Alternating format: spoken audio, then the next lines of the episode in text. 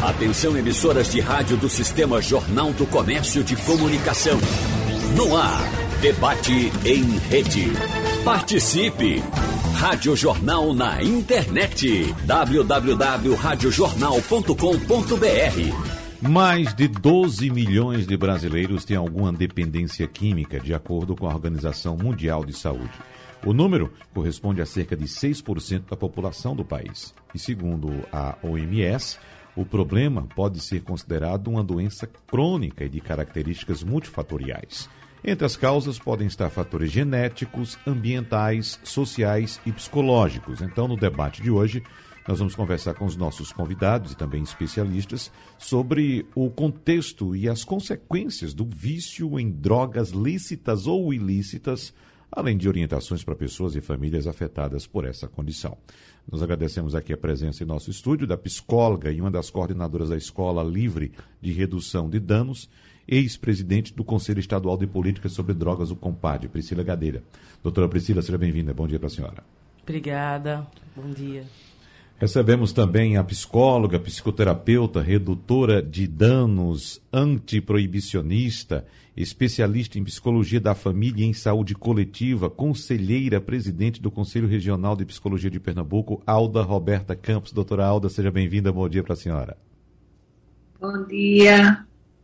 Obrigada. Muito obrigado pela sua presença aqui em nossos estúdios também. Nós estamos recebendo um membro do grupo Alcoólicos Anônimos, uh, José, claro, é um nome fictício, mas a gente agradece a presença dele. Você que nos acompanha pelo vídeo também, pela Rádio Jornal, pela internet, você não vai ter a imagem de José, evidentemente, porque a gente pretende preservar a imagem desse integrante do AA, Alcoólicos Anônimos. Seu José, seja bem-vindo. Bom dia para o senhor. Bom dia. Né? Agradecer também a, a rádio e também aos ouvintes pela nossa presença. Muito obrigado pela sua presença aqui.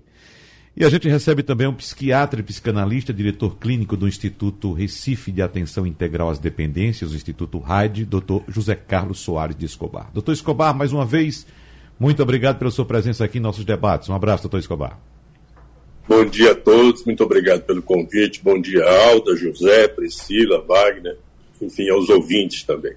Doutor Escobar, nos traga, por gentileza, um, um balanço, se o senhor tiver, inclusive, com números a respeito desse período que a gente espera que seja um pós-pandemia, porque nós sabemos de todos os transtornos que nós passamos, a sociedade como um todo, durante esse período. Então, o que é que a gente pode dizer no que diz respeito à demanda de atendimento a pessoas com envolvimento em drogas lícitas ou ilícitas, doutor Zé Pares, doutor Escobar? Veja, a pior pessoa para falar em números sou eu. Então não me pergunte nenhum número. me lembro da minha idade. Uhum. Mas, mas eu posso lhe dizer que a, após pandemia houve um recrudescimento, talvez pela inibição de atendimento durante a, a, a, pandemia, o período da pandemia, após pandemia houve um recrudescimento, aumentou o número de demanda por atendimento. Uhum. Digo isso não só pelo Instituto, mas digo também pela minha experiência de clínica. É, essa, essa é um número que está crescente e talvez até pelas consequências sociais de, de desemprego, a questão econômica, tudo isso leva as pessoas para uma qualidade de vida é, pior. E a droga está relacionada também a essa qualidade de vida. Né? Uhum. Então, isso pode ter aumentado. Eu já ia perguntar ao senhor a respeito uh, desse, desse aumento de demanda, se ele é mais presente hoje com drogas ilícitas ou, li, ou lícitas. E eu queria que o senhor trouxesse para a gente também, para o nosso ouvinte, qual o conceito que o senhor tem de drogas lícitas ou ilícitas, doutor Escobar? Veja, nós, nós, pelo menos eu disse, nós no Instituto Raidt, as pessoas que trabalham mais de perto com a questão das dependências, não fazemos tanto, nós não fazemos essa distinção de drogas lícitas e ilícitas. Mas sempre, sempre, em qualquer estatística, você vai ter o álcool é, como a droga de eleição. Você vai ter o álcool principal droga, a droga que é mais usada, que é mais abusada e que traz mais danos à sociedade. Né? Quer dizer, então, no, no, no, é como eu te disse, eu não vou te falar de números, mas certamente né, o álcool sempre está presente. Mesmo quando você tem uma outra droga, por exemplo, cocaína, você vai ter o, o, o álcool prevalecendo. Uhum. Né? Então, ele está acompanhando. E isso aí você vai ter um prejuízo enorme na questão de, de, de trabalho, na questão de acidente de trânsito, violência doméstica, acidente de trabalho, enfim, os danos são muito maiores, sempre. Né? Então, nós não fazemos essa distinção se a, pessoa trabalha, usa, abusa de álcool ou de qualquer outra droga. Inclusive, só para acrescentar isso, você falou assim no começo do programa, dependências químicas. Uhum. São dependências. Às vezes não existe nem a substância. Né? Tem dependência em jogo, tem vários outros tipos de dependência, até de trabalho, de, de celular, hoje em dia, de eletrônicos, né? Você vai ter dependência. Então, essas dependências todas, eu acredito que aumentaram essa, esse abuso dessa, dessa, desse uso, mas prevalecendo sempre o álcool. Uhum. Ótimo eu tocar nesse ponto, que é exatamente a partir daí que eu quero começar a conversar com a doutora Alda Roberta Campos, porque a gente observa que algumas pessoas conseguem, doutora Alda, se libertar, digamos, dessas amarras que algumas drogas podem promover, mas elas se amarram em outras, em outras, de, em outras dependências, como disse o doutor Escobar. Então, pergunta a senhora, o, o, o, ser humano ele tem essa necessidade ou esse é um caso específico de alguns indivíduos de ter que se amarrar a alguma coisa, ter alguma dependência? Veja, é, é uma pergunta muito ampla, mas vamos tentar. Primeiro, é importante é, dividir um pouco, porque as pessoas não usam drogas de forma igual. E nem todo mundo que usa droga vai se tornar dependente. Isso é muito importante para a gente já começar olhando para a pessoa e não para a substância. Então você, com certeza, e vocês ouvintes, com certeza conhecem pessoas que bebem e que é tranquilo, bebe de uma forma recreativa, de uma forma prazerosa, se diverte com o uso de, de, de álcool ou de outra droga, sem nenhuma consequência danosa socialmente ou psicamente ou que cause transtorno. E conhece pessoas que quando bebem mesmo que seja uma cervejinha, trazem uma série de transtornos para a vida pessoal, para a vida coletiva, para a vida da família, como Escobar, o doutor Escobar trouxe a questão de acidente de trânsito, de violência doméstica, de, de outros problemas sociais e, e, econômicos, inclusive.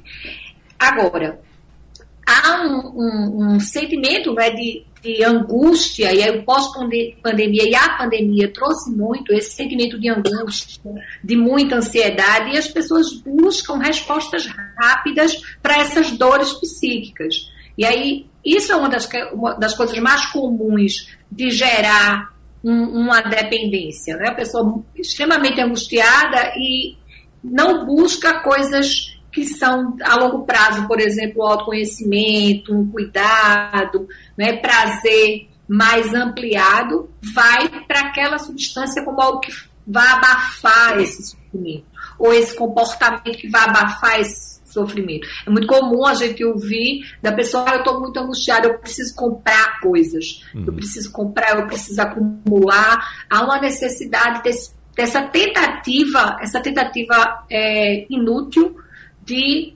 abafar a dor, de abafar sofrimento e de é, evitar né, é, essa dor. Então, é uma angústia que a pessoa não sabe lidar com ela e busca coisas para preencher. Então, não é, não é para todo mundo, não, não é todo mundo que vai virar dependente, não é todo mundo que precisa disso, mas algumas pessoas fazem um uso inadequado disso, um uso é, abusivo, às vezes da religião, às vezes do trabalho, né, da atividade física, do, das redes sociais. Então, é, o que a gente vai trabalhar, e é muito importante, Wagner, o olhar para a pessoa, para o contexto que essa pessoa está é, vivendo. Isso é que é fundamental para se fazer, inclusive, a possibilidade de um diagnóstico de dependência. Uhum, certo. É possível saber antes, doutora Alda, uh, se um determinado indivíduo tem uma tendência a se enquadrar nesse perfil que a senhora traçou aqui de dependente, ou seja, aquela pessoa que tem um contato, mesmo que seja pequeno, com determinada substância, e essa pessoa já tem uma tendência de se tornar um dependente. É possível saber isso antes? veja, algumas pessoas têm um funcionamento compulsivo, né? Que quando começa alguma coisa é, é, muito intenso naquela coisa. Isso não quer dizer que essa pessoa vai se tornar dependente. Né? Há o limiar muito baixo de lidar com frustração. Então tem gente que não suporta qualquer frustração, parece que é, é tá sempre a flor da pele. Então são pessoas que têm uma tendência maior de buscar algo que ajude a conseguir continuar sobrevivendo. E aí, às vezes, essas pessoas têm uma relação mais complicada com, com o uso de substância, né? Porque a é, Escobar, inclusive, o doutor Escobar, fala muito sobre isso, né? De muitas vezes a pessoa é, se rapidamente ela consegue aquele efeito imediato, né, com o consumo de droga. A pessoa é muito tímida e aí quando bebe se expande, então começa a buscar aquilo ali, a tentar aquela, aquele estado aparentemente ideal para a cabeça dela com mais frequência. E isso, o uso contínuo, o uso repetitivo, pode gerar. Isso, veja, tudo é na possibilidade de cada indivíduo. Não tem nada que a gente possa marcar assim esse comportamento vai levar a uma dependência. Não. Ah. Inclusive, usar droga não leva à dependência necessariamente, como eu falei inicialmente. Uhum. Deixa eu trazer a experiência de seu José, né? Ah, que no seu caso é o alcoolismo. É, o alcoolismo. Não é isso? E a gente sabe muito bem, não existe ex-alcoólatra e ex-dependente, não é isso? Exatamente. Então, vocês que conseguiram se libertar do, do, do vício, vocês continuam sendo alcoólatras. Mas eu queria saber do senhor como foi seu contato inicial, se de fato o senhor se envolveu somente com problemas relativos ao, ao álcool ou se teve outra substância que prendeu o senhor também. Como é que foi sua história? Bem, eu comecei a beber muito jovem, aos 12 anos de idade. Eu lembro bem que em 1962 eu bebi, teve uma cheia e a gente saiu, eu tomei umas, umas batidas uhum. e já tive problemas, que passei dois dias apagado. Né? Quando me acordei, depois de que cheguei em mim, meu pai me deu uma surra uhum. e eu não parei, né? A partir daí eu continuei bebendo. Eu costumo dizer que eu tive dois tempos, criança e velho. Uhum. Porque, porque eu não bebia direto. Então, Parei os estudos aos 17 anos, né? E comecei a trabalhar e começava trabalhava e saía de empresa, mudava, mudava muito, não é? E não via que era a minha forma de beber. Servi ao exército, criei muitos problemas, houve muita coisa, tive muitos problemas com minha forma de beber.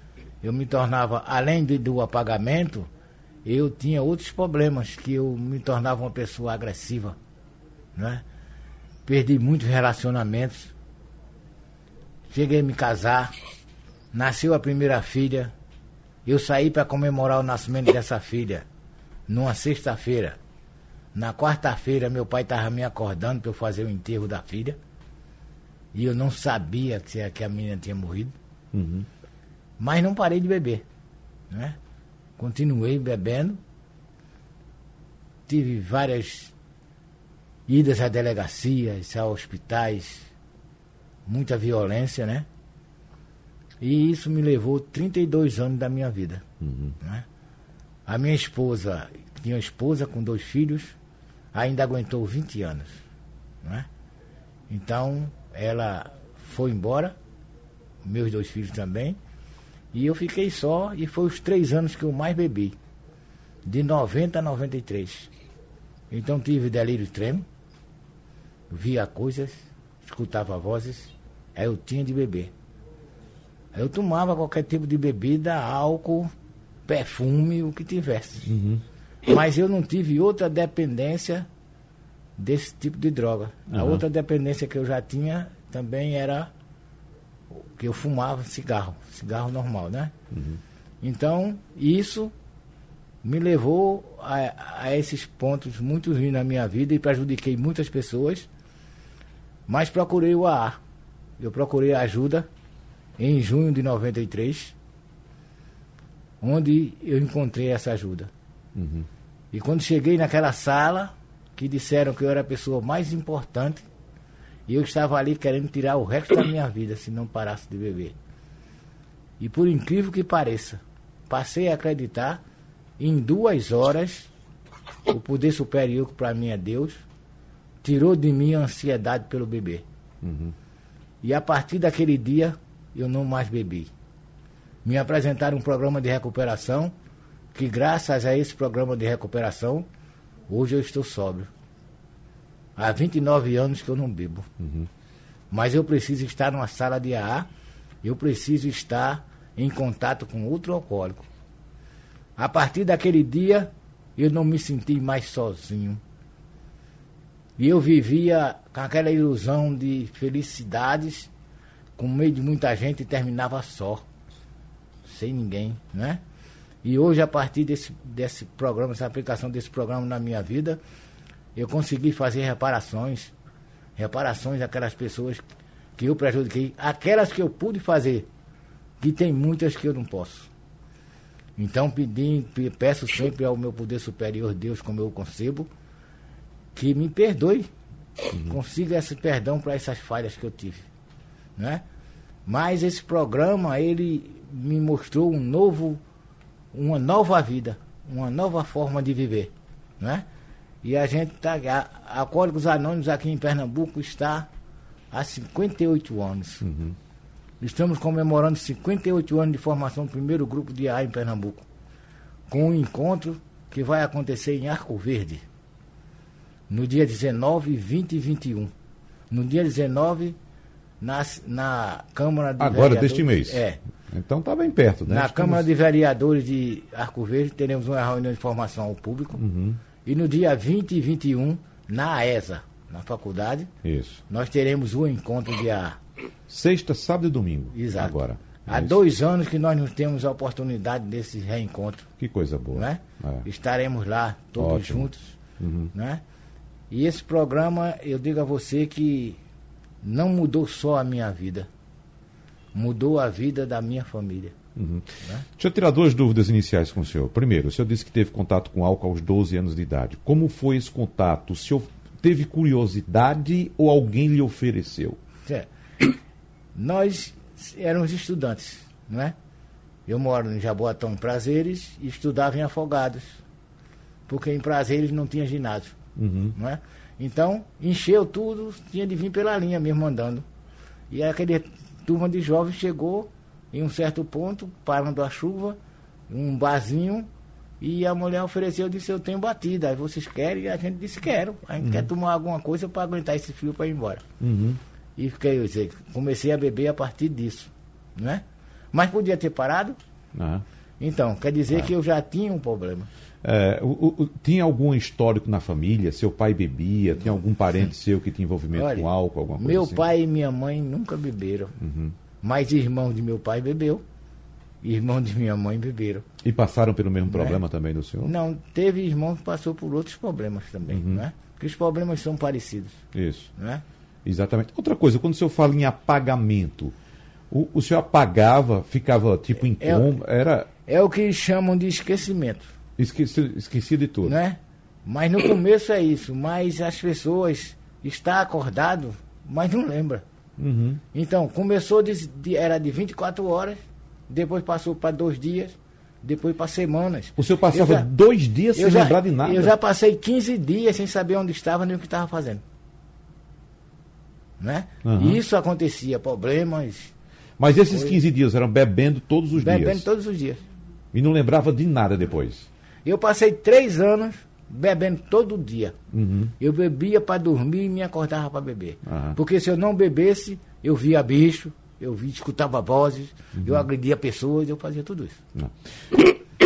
A gente tem muitos elementos para a gente conversar aqui, não é, doutora Priscila? Mas deixa eu lhe trazer para a conversa também, porque José fala aqui, seu José fala também aqui, é, o relato de violência que ele sofreu. Né? A primeira vez que ele, ele teve o contato com álcool, que ele se embriagou, ele levou uma surra do pai. Relatou aqui várias vezes que foi para a cadeia. Né? O fato de, de também perder a família já é outra violência. Né? Isso, aí foi quando ele disse que mergulhou mais ainda no álcool, ou seja, uh, tem a violência da família, tem o afastamento dos amigos, tem a violência do Estado, violência do Estado, quando na verdade é uma pessoa que precisa de atenção. Não é?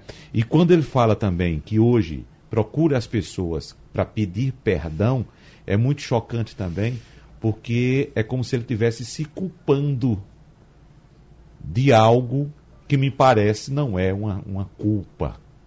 Como é que a senhora avalia? Primeiro de tudo eu queria saudar. Está fechado, Avanildo, o microfone dela, por favor. A inicia... Agora. Abriu agora? A iniciativa do AA, que sempre me encanta, porque ela fala em aprendizado entre pares. Eventos da redução de danos, e esse é o principal princípio. A gente pode aprender a se cuidar e a se curar em comunidade.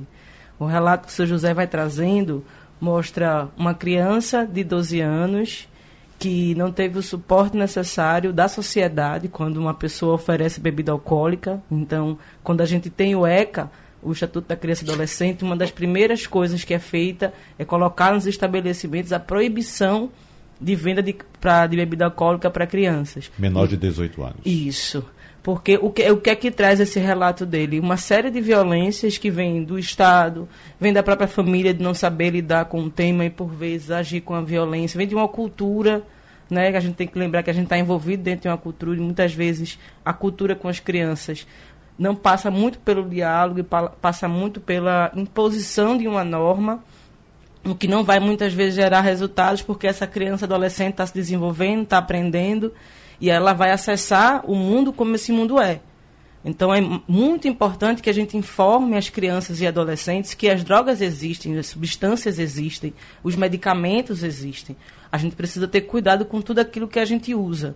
Eu costumo sempre trazer o, o exemplo da água. A água é saudável, ela é necessária para a nossa vida, mas se a gente tomar em excesso, a gente pode morrer afogado. Uhum. Isso é um dado, né? Assim como o uso de qualquer substância. E é bem importante a gente estar tá falando sobre o álcool, porque é, é a droga que a gente tem mais dificuldade de criar prevenção. Porque ela faz parte de uma ritualística dentro de nossas vidas e ela pode participar de uma forma muito tranquila. Mas não se fala que ela pode trazer danos, que ela tem índices alarmantes no final de semana de violência dentro de casa por conta do uso do álcool que pode trazer sim malefícios para a saúde, né? Tem muitas pessoas que têm, que bom que você está trazendo esse exemplo aqui, apagamentos, que não são de 15 dias, são apagamento por horas, uhum. apagamento às vezes por um dia. E isso é um sinal do seu corpo.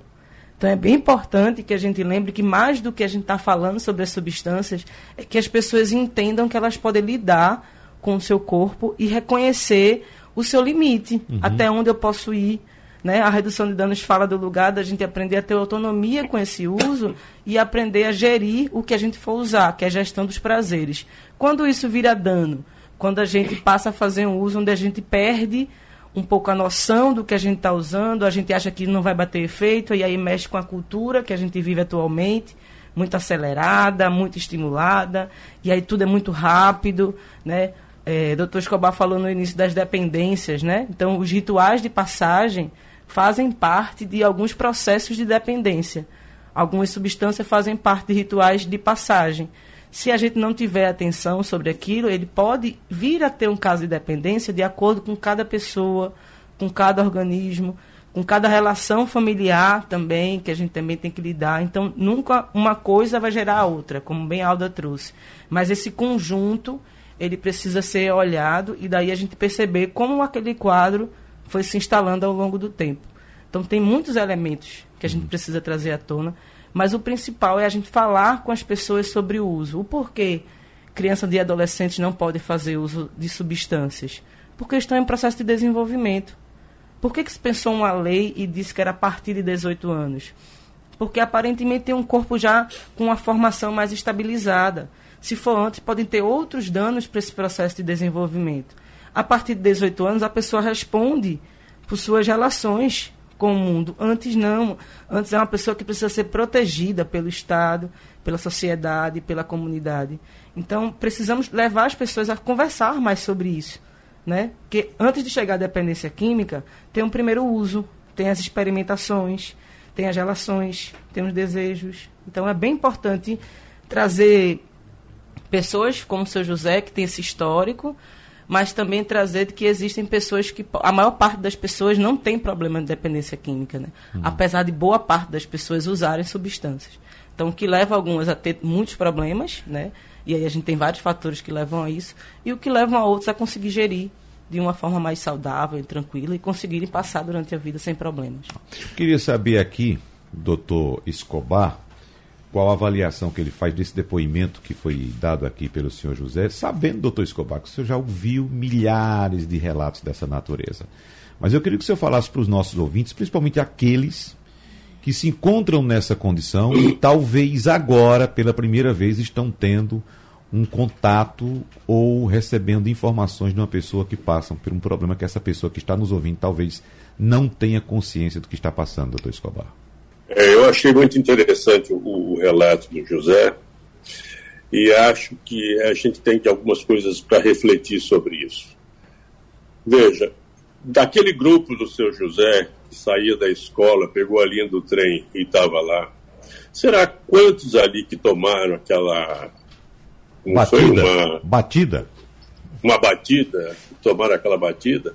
Quantos tiveram problema com álcool? Não é? Daquele grupo. Quantos que iniciaram, e no mundo iniciam tomando bebida alcoólica de qualquer forma, cerveja, seja lá o que for, quantos vão se tornar alcoolistas, né? Quantos vão ter problema com essa bebida?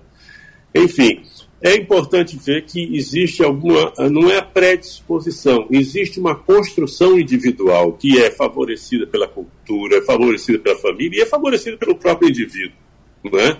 pela oferta, enfim, existe um contexto em que alguém se torna a, a, abusador ou dependente de uma substância. A gente não pode ficar criticando substâncias. As substâncias são seres inertes que não têm vida própria. As pessoas é que fazem dela alguma coisa, né? Ou podem fazer alguma coisa agradável, agradável a todos, ou pode fazer uma coisa muito desagradável para si e para a própria vida. Então, a gente tem que pensar isso. É, a, o José tem uma história muito interessante porque ele, ele tem um, um período de muito sofrimento, ele inflige sofrimento a, a outras pessoas e a si mesmo, mas depois ele consegue encontrar uma saída para ele. Sabe, eu acho que é muito importante isso, a gente repete isso muito no RAID. Quando as pessoas, a, a dependência é uma construção individual, é uma construção da própria vida que você usa esses elementos e vai construindo uma alternativa para você para fazer frente à frustração, fazer frente a uma vida difícil, a uma, uma vida psíquica difícil. E você usa essas substâncias. Cabe a você buscar desconstruir isso. Então, nós temos que oferecer meios que favoreçam a pessoa a fazer essa desconstrução. É? A gente oferece, por exemplo, no rádio, a gente oferece um espaço e algumas técnicas que ajudam as pessoas a encontrar ali a sua, a sua forma de saída. O AA é uma delas. As pessoas, o José relata, quando ele encontrou aquela sala, que ele foi bem recepcionado, que ele viu que tinha pessoas que passavam por isso, ele se sente acolhido e ali ele consegue construir a, o seu caminho de volta, ele consegue desconstruir, vamos dizer assim, a, a, a sua dependência. Né? Então, eu acho que é muito importante que eh, as pessoas entendam isso. A responsabilidade não é, vamos botar a culpa em ninguém, nem responsa a responsabilidade é do, do próprio usuário, ele que, tem a, a, a ele que teve essa alternativa ou encontrou essa forma de entrar numa, numa dependência, e ele vai encontrar a saída. É? Agora, nós temos que oferecer meios protegidos para que essa pessoa seja acolhida e possa aí desenvolver o seu tratamento, né? com uhum. auxílio de técnicos. É. Mas achei a história bastante interessante. Doutora Alda, essa questão da responsabilidade abordada agora para o doutor Escobar, eu acho interessante, é um ponto, no meu entendimento aqui, importante do depoimento de seu José, porque pelas características que ele narrou aqui para a gente, se não fosse essa batida naquele dia, quando ele tinha 12 anos que estava voltando da escola, poderia ser uma cerveja do dia seguinte, poderia ser uma cachaça uma semana depois. Não é? Que ponto a senhora gostaria de abordar também? Eu penso que Priscila e, e, Escobar já trouxeram coisas muito relevantes dessa situação, né? Mas o, o diálogo, o acolhimento familiar, a, a proteção na, da criança, do adolescente, do comportamento que a família perceba como diferente do que a pessoa estava naquele momento, o que é que está acontecendo. Então, esse aproximar-se para poder ampliar as possibilidades de lazer e de prazer são coisas fundamentais como medida de prevenção na relação das pessoas com as drogas. Então, às vezes, as famílias têm a ideia de que é melhor não falar sobre esse assunto, porque é, se falar vai despertar atenção, vai, né, não vai saber como lidar com isso, não vai saber como falar sobre isso. Então, é pelo contrário, né? Eu sempre coloco aquele exemplo do da da roca, né? Que a, uhum. a Bela Adormecida, o pai com medo do, do feitiço lá, daquela substância que ia ter quando ela furasse o dedo, a, o que é que ia acontecer quando ela furasse o dedo, ele esconde todas as, as máquinas de costura, todas as rocas, proibindo, como entendendo que a proibição é uma alternativa. Né? Quando a gente fala da redução de danos, quando a gente fala do antiproibicionismo, a gente traz uma ideia exatamente o contrário você poder conversar, poder informar sobre os riscos, poder ajudar o outro a decidir, é uma forma de proteção. Então, a gente vê isso muito com muito mais facilidade quando a gente vê em relação ao álcool, em relação a, ao uso, por exemplo, de cinto de segurança. Você vai, o processo educativo de informar, né, de proteger o outro, ele é fundamental, ele é necessário no processo. E aí eu trago a importância, por exemplo, no nosso Estado, né, o, aliás, no nosso país tem uma lei, né, de, que é a Lei 13.935, que fala da importância de ter psicólogas e assistentes sociais nas escolas públicas, na educação. É muito importante que se trabalhe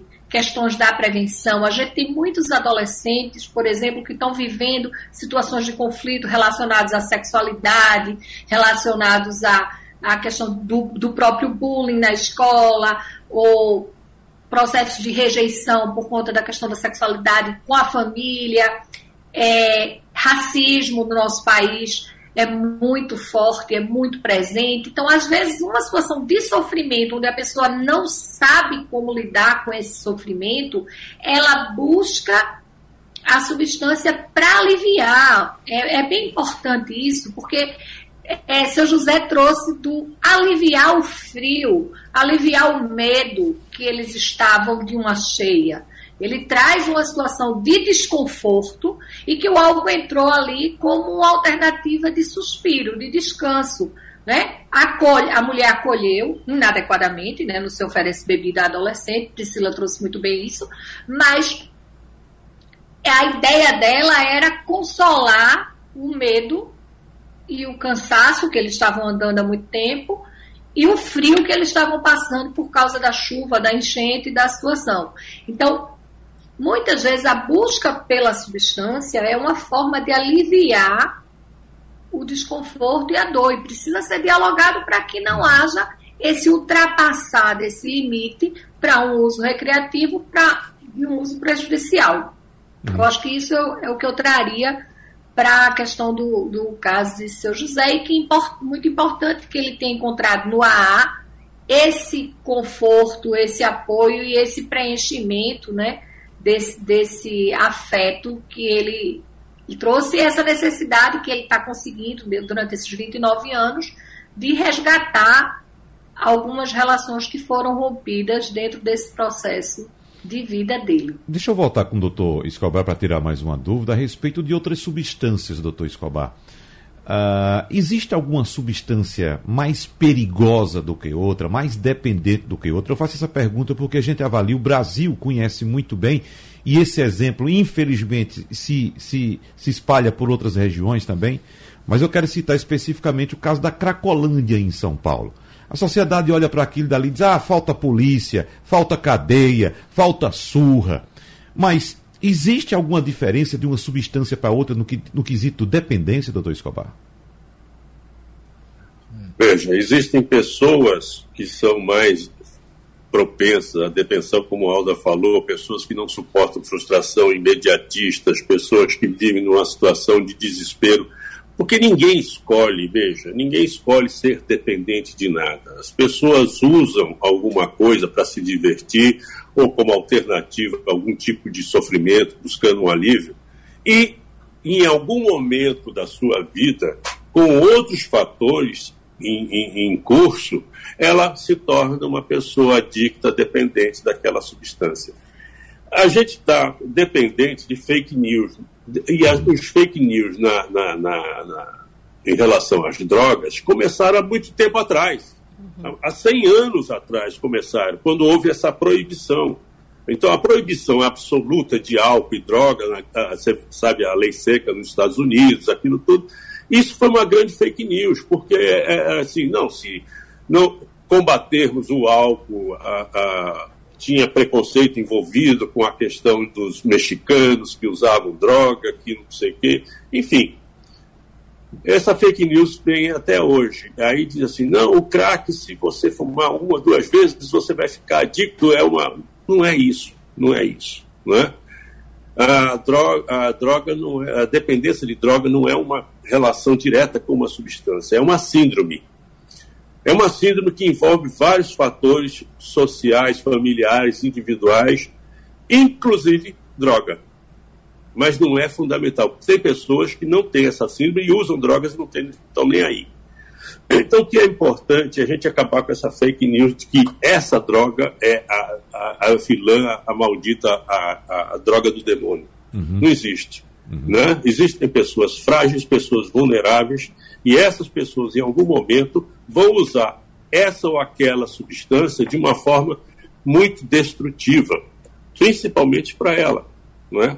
Então, eu acho, é, só para te fazer um folclorezinho aqui, contar uma história, quando eu era criança, eu escutava que o ladrão, quando ia assaltar uma casa, as pessoas mais velhas se lembram dessa história, o ladrão fumava maconha, uhum. é, é, as casas tinham veneziana, né? Assopravam pela veneziana a fumaça da maconha, a família ficava entorpecida. Eu não sei se alguém já ouviu essa história, mas sabe, é, era comum e aí essa fumaça fazia. Aí eles assaltavam as casas. Vê, vê que história, vê que fake news. Escobar, a, a, eles. Todo mundo dormia e as mulheres eram estupradas. É. Essa história, né? Depois eu quero contar a história de redução de danos, que minha avó me ensinou redução de danos aí. Veja, é só para a gente ter uma ideia assim, do que é uma fake news. Hoje, veja o número de pessoas que fazem uso de maconha e, e pronto, ninguém está assaltando porque faz uso de maconha. Não é? eu, eu fumo uma maconha agora e vou assaltar. Quer dizer, me transformo, deixo de ser médico vou ser bandido. Sabe, essas coisas eram muito divulgadas e ainda são, infelizmente, divulgadas. Então não existe uma droga mais perigosa do que a outra. Né? O uso das drogas pode ser uma, uma, uma ação perigosa, dependendo de você. Né? O usuário é que vai transformar isso numa coisa perigosa ou não. Não é? Isso eu acho que é para tudo. Doutora Alda. É, eu, é, minha avó me ensinou a coisa da tolerância, Escobar, porque eu dizia, eu fui perguntar a ela quando ela contou essa história, aí eu perguntei, e por que o ladrão não dorme também? Uhum. É? Eu pequena, e por que, que, o ladrão não dorme também? Aí ela disse, não, o ladrão não dorme porque o corpo dele já é acostumado. Uhum. Né? E aí Aí, como o corpo dele é acostumado, só dorme quem não usa. Aí, é, ela tava, eu acho que ela estava dando ideia de eu usar, né? Para poder eu ficar acostumada. É. E aí, a forma de, de, prevenção e a ideia que ela tinha era botava uma bacia de água. Não sei se vocês ouviram isso. Botava uma bacia de água na janela que aí a, a, fumaça, a água ia puxar a fumaça e a gente estava tudo protegido. É. A, a, a estratégia que ela usava era é. essa. É. Né? Mas há pouco você falou da Bela Adormecida. Todas essas histórias são, como não é científico, como os estudos não são científicos, como a divulgação, agora sim a gente está tendo mais divulgação científica, antes era um uso preconceituoso, eram informações religiosas distorcidas, enfim, Agora nós temos uma informação né, que foge dessa questão do mito, da, da, das histórias de conto de fada, por aí vai. E tem um preconceito social também, né, doutora Priscila Gadelha? Claro. Né? né? Porque, uh, por exemplo, nessa questão da maconha, uh, da bebida alcoólica, veja a diferença que existe. Eu lembro que no meu tempo de criança lá no interior, maconheiro era aquela pessoa que ficava lá, aquela pessoa que ficava encostada na rua, que não tinha boa condição social. Mas ali quem apontava o dedo para o que chamava de maconheiro era aquela pessoa que bebia um uísque importado, né, que enchia a cara, às vezes chegava em casa, agredia a família. Enfim, tem essa questão do preconceito social. Uhum. O né? estigma, né? O estigma, acho que é o, o principal que interfere nas pessoas que usam drogas. Né? Então, uhum. o que usa álcool vai ter um perfil, o que usa maconha, o que usa crack, o que usa cocaína, como se as pessoas pudessem ser definidas a partir do uso de algo. Uhum. Né? E a gente esquece toda a complexidade que tem em cada ser humano, toda a diferença, toda potencialidade que existe. E aí, bem colocado, porque a gente conhece a, as fake news desde sempre, quando a gente fala de drogas. Né? Então, essas histórias que se trazem, é, a reprodução de que as pessoas vão fazer uso de algo e esse algo vai levar elas a cometer algum crime, como se fazer o uso de algo tirasse da pessoa todo o seu lugar social, todo o seu caráter, toda a sua construção de vida. E não, nenhuma substância tem esse poder, nenhuma. Se a pessoa comete algo, faz parte da sua organização uhum. e aquela pessoa vai precisar responder por esses algos. Como ela vai poder responder com isso é tendo acesso a formas de cuidado onde ela possa acessar e, quem sabe, ter esse start que seu José teve de dizer: eu preciso mudar a partir daqui. Foi em um encontro. Outras pessoas vai ser a partir de chegar num CAPS. Outras vai ser a partir do acesso num consultório de rua outras vai ser dentro do espaço de, com o grupo ali junto que vão encontrar sua organização. Então não tem uma forma única, mas o principal que atrapalha no processo de cuidado é o estigma.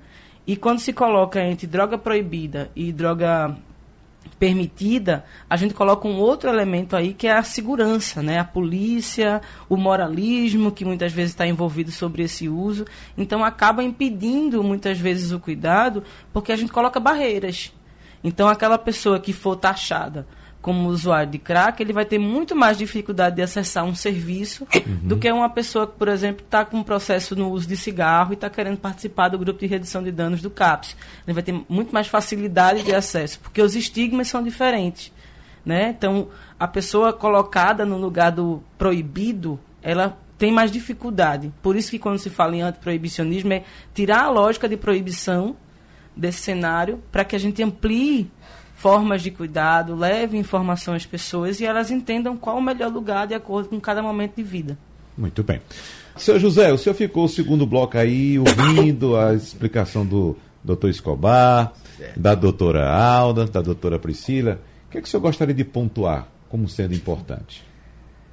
É, eu acho muito importante quando a pessoa é dependente de não só de álcool, qualquer dependência, que ele procure aplicar na sua vida um programa de recuperação. Né? Alcoólicos Anônimos oferece um programa de recuperação através de 12 passos, onde a gente começa a ter uma mudança de comportamento, uma nova forma de viver, né? diferente do que vivia.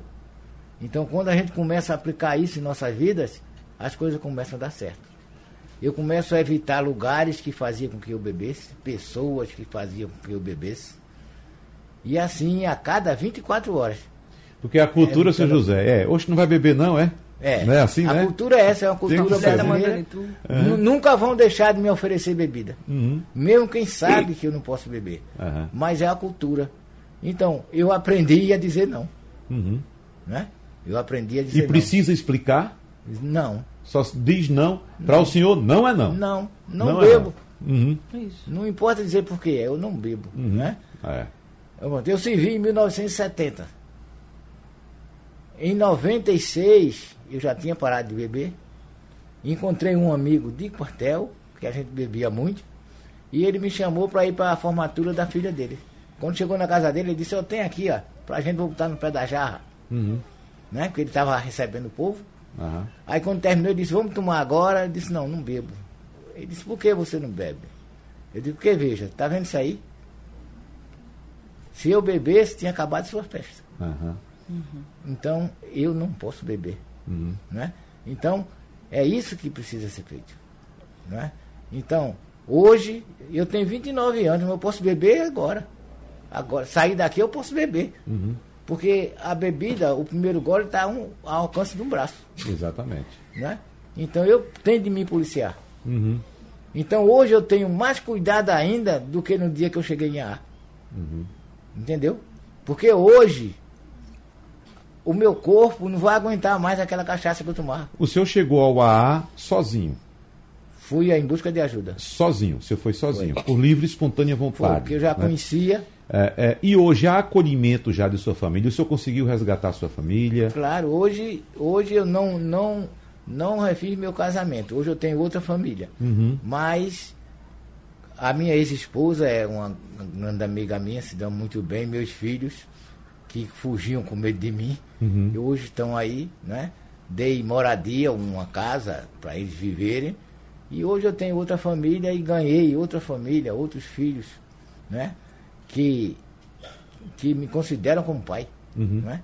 Então, a vida, esse programa me deu muitas coisas boas. Eu cheguei aqui querendo, eu cheguei no ar querendo tirar o restinho da vida que tinha. Uhum. Né? Com 43 anos, talvez mais velho do que hoje né? E hoje eu consigo ter bisneto. Que coisa boa. Então, é uma grande felicidade para mim ter isso. O uhum. programa está me dando isso. Alcoólicos Anônimos está me dando condição para que isso aconteça. Uhum. Né? Então, eu preciso repassar esse programa para outra pessoa. O que me mantém sóbrio é isso, o relacionamento entre essas pessoas. Eu compartilhar a minha experiência com outro. E esse compartilhar é que me faz sair de mim a ansiedade pelo bebê. Uhum. Né? A é. obsessão pela bebida. Porque passa a ser uma obsessão. E só um Deus, um poder superior, é que tira de nós essa obsessão. É. Doutor Escobar, eu acho que o senhor tocou num ponto muito importante no bloco passado, que é a questão da informação. Hoje, Evidentemente que temos muito mais acesso a fake news, como o senhor falou, mas temos também muito mais acesso à informação. Então, o que a gente está fazendo aqui é lembrando as pessoas que pessoas como o seu José precisam de atenção, precisam de um tratamento, doutor Escobar. É, eu acho que houve um avanço muito grande com a, a divulgação científica, principalmente para afastar o preconceito o preconceito ele é responsável, ele se mistura, ele se mescla. Ah, o, o, preconceito em relação à maconha tinha a ver com preconceito racial, tinha a ver com questões econômicas. O, você tem, a Inglaterra entrou em guerra com a China por causa do ópio. Uhum. Quer dizer, as questões econômicas influenciam também não é, o, a, a o tráfico de, de cocaína gera um, um movimento, uma quantidade de dinheiro absurda. Né? E ninguém quer mexer nisso, porque isso aqui continua gerando muita, muita essa proibição continua gerando muito lucro. Né? Então ninguém vai mexer nisso. Eu acho que a informação está trazendo tudo isso à tona e está permitindo as pessoas a encontrarem outras alternativas, poder se falar, por exemplo, que o uso do óleo de maconha favorece muitas vezes questões inflamatórias, de náusea, de tratamento. Então, a gente está avançando nisso. Ah, isso já existia antes de 1920, agora estamos recuperando. Nosso trabalho hoje em dia é desfazer toda a fake news que foi criada em cima disso. Né? Porque quando a gente consegue limpar essas histórias falsas, aí a gente consegue tratar o problema em si. E o problema muitas vezes está relacionado ao desamparo de uma pessoa, ao desamparo de uma família, porque não é só a pessoa que está desamparada, a família dela está desamparada também. E o desamparo de uma sociedade, muitas vezes que é colocado em situações críticas, como a gente está vivendo, né, e, e de limites. Ah, não é só a questão de ter ou não ter dinheiro. Veja, o desamparo não está ligado a isso, é uma questão interna. Um dos países que mais consome drogas no mundo é os Estados Unidos. Uhum. Né? O sonho de todo traficante do mundo é vender droga para os Estados Unidos. Ninguém quer vender droga para a Finlândia. Uhum. As pessoas querem vender para os Estados Unidos, porque o número de, de, de, de consumo, a quantidade de consumo é enorme. Então, tem que ver o abandono das pessoas dentro de sociedades ricas de qualquer classe, né? e principalmente daquelas que têm uma condição precária. Doutor Mas, sem dúvida, a vantagem hoje em dia da informação e cada vez mais precisando dessa informação científica. Doutor Aldo, um Diga. minutinho para a senhora fazer suas considerações finais. E aí eu penso a importância né, da educação continuada com os profissionais de saúde, com os profissionais de educação. A gente Escobar toca em pontos importantes econômicos e políticos também. Né? Tem a, as, muitas questões de desigualdades sociais, de racismo, foram é, jogadas, demonizadas relacionadas à questão do consumo de droga, e a gente tem ainda no nosso país, por conta dessa questão da desigualdade, é, coisas extremamente importantes que precisam ser cuidadas, que precisam ser percebidas, que precisam ser olhadas, não é? A gente tem um, um, funcionamento no nosso país e cada vez isso tem aumentado de uma necropolítica. Né? Quando, quando tem locais onde algumas drogas são completamente é, liberadas e transitadas e quando são pessoas negras que estão utilizando a, a o efeito da lei é diferente de uma pessoa para outra, de uma condição social para outra. Você tocou a questão da Cracolândia, uhum. não é a, não foi o crack que levou todo mundo que está ali para ali, né? A gente, se a gente fosse discutir isso, a gente ia ver e identificar que tem vários outros problemas que levaram as pessoas a uma condição de situação de rua, de exposição, de vulnerabilidade que precisa de um cuidado e uma orientação política, de políticas públicas que dê acesso e que cuidado para essas pessoas. Então, é, trazendo um pouco para a questão da do que a gente vinha falando no começo, né, a importância da família chegar perto uhum. né, das instituições estarem mais abertas para dialogar, para discutir, para informar as pessoas, para que as pessoas realmente tenham autonomia e condição de, de escolher, de voltar a sonhar, né, de voltar a fazer planos, de voltar a de ter acesso à profissionalização. Então, são vários aspectos que a gente poderia chamar de prevenção a questão da dependência. Uhum. E o cuidado com outros, com essas dores, né? É, é possível viver e é possível mudar a condição de vida da nossa população. Bom, é nosso, nosso tempo voou. Eu quero agradecer aqui a doutora Alda Roberta Campos, que é psicóloga, psicoterapeuta, ao doutor Carlos Escobar, José Carlos Escobar, pela presença aqui no nosso debate. Muito rico ter a presença do senhor, doutor eh, Escobar, aqui no nosso debate mais uma vez, né? A doutora Priscila Gadelha também. Mas eu quero pedir licença a vocês para saudar a figura principal do nosso encontro aqui, que é o seu José, que veio trazer a experiência dele. Inclusive, eu posso divulgar o endereço aqui Pode do lado, sim, doutor, claro. na, na, Conde da Boa Vista, no edifício Pessoa de Melo, que é muito Exato. conhecido, né? Sala 401, Avenida Conde da Boa Vista, número 50. Então, é muito importante ter o senhor aqui, é, seu José, porque o senhor falou reverberou um drama que muitas famílias estão passando e não sabem como pedir ajuda. Não sabem onde encontrar ajuda. Então, é, muito obrigado pela coragem e pelo Nossa, exemplo do senhor também. Bem. Desejo que o senhor tenha agora tá. mais 100 anos de vida para você aproveitar os anos que o senhor tá, perdeu. Gostaria de agradecer, né? Agradecer a, a, é. Rádio Jornal e agradecer aos ouvintes. E também lembrar que existem os grupos familiares Alanon, uhum. para a ajuda da família. Entrando Isso. em contato através desse, do telefone 98476 3207. Uhum. Vocês terão todos repassado essa. Repita o telefone, por favor. 98476 3207. Pronto, tá dado o Aí recado. Aí é o telefone aqui. zap para todos. Certo. Muito obrigado, então, seu José. Muito obrigado, eu agradeço a todos. Um abraço, senhor. Mais uma vez, agradecimento a vocês participarem do debate de hoje. E lembrar você que nos acompanha que o debate é repetido amanhã, às duas e meia da manhã. Tchau, tchau. Abraço e até a próxima. Sugestão ou comentário sobre o programa que você acaba de ouvir, envie para o nosso WhatsApp 99147 8520.